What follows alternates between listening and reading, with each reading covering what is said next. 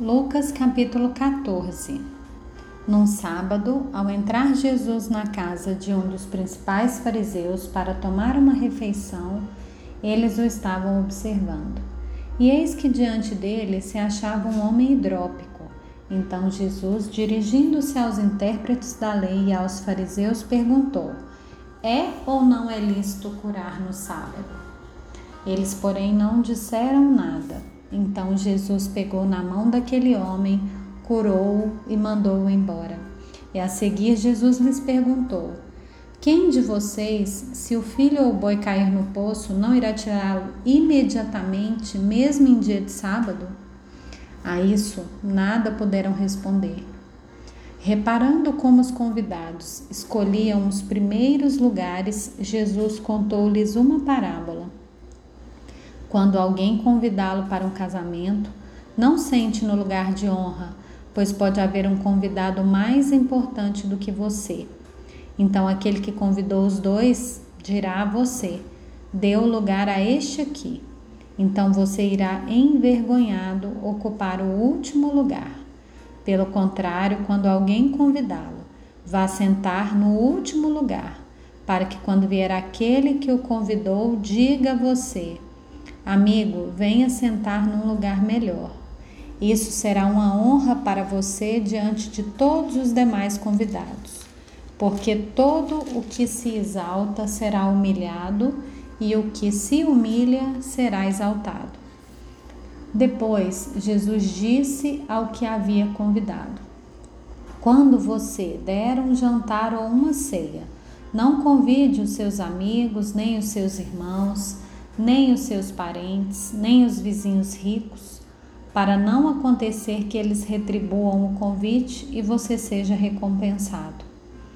Pelo contrário, ao dar um banquete, convide os pobres, os aleijados, os coxos e os cegos, e você será bem-aventurado, pelo fato de não terem eles com o que recompensá-lo.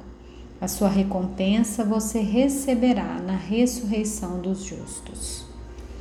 Ao ouvir tais palavras, um dos que estavam à mesa com Jesus lhe disse: Bem-aventurado aquele que participar do banquete no reino de Deus.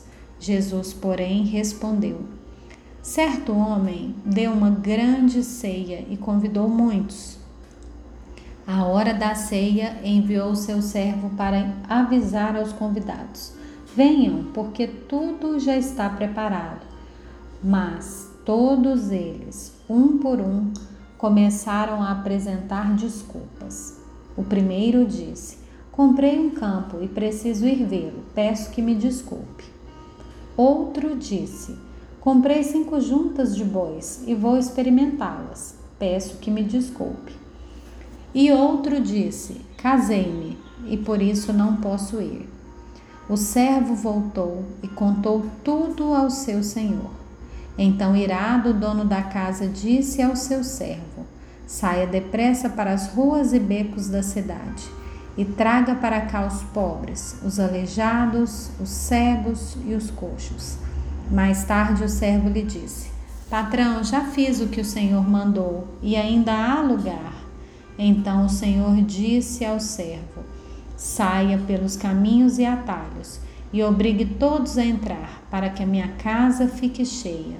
Porque digo a vocês que nenhum daqueles homens que foram convidados provará a minha ceia. Grandes multidões acompanhavam Jesus e ele, voltando-se, lhes disse: Se alguém vem a mim e não me ama mais do que ama o seu pai, a sua mãe, a sua mulher, os seus filhos, os seus irmãos, as suas irmãs e até a sua própria vida, não pode ser meu discípulo. E quem não tomar a sua cruz e vier após mim, não pode ser meu discípulo. Pois qual de vocês, pretendendo construir uma torre, não se assenta primeiro para calcular a despesa e verificar se tem os meios para concluir? Para não acontecer que, tendo lançado os alicerces e não podendo terminar a construção, todos que a virem zombi dele, dizendo: Este homem começou a construir e não pôde acabar. Ou qual é o rei que, indo para combater outro rei, não se assenta primeiro para calcular se com dez mil homens poderá enfrentar o que vem contra ele com vinte mil?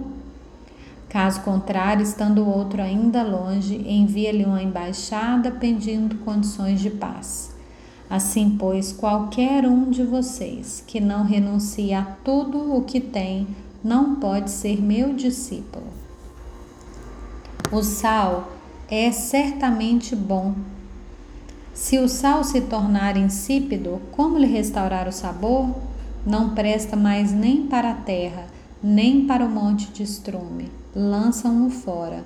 Quem tem ouvidos para ouvir, ouça.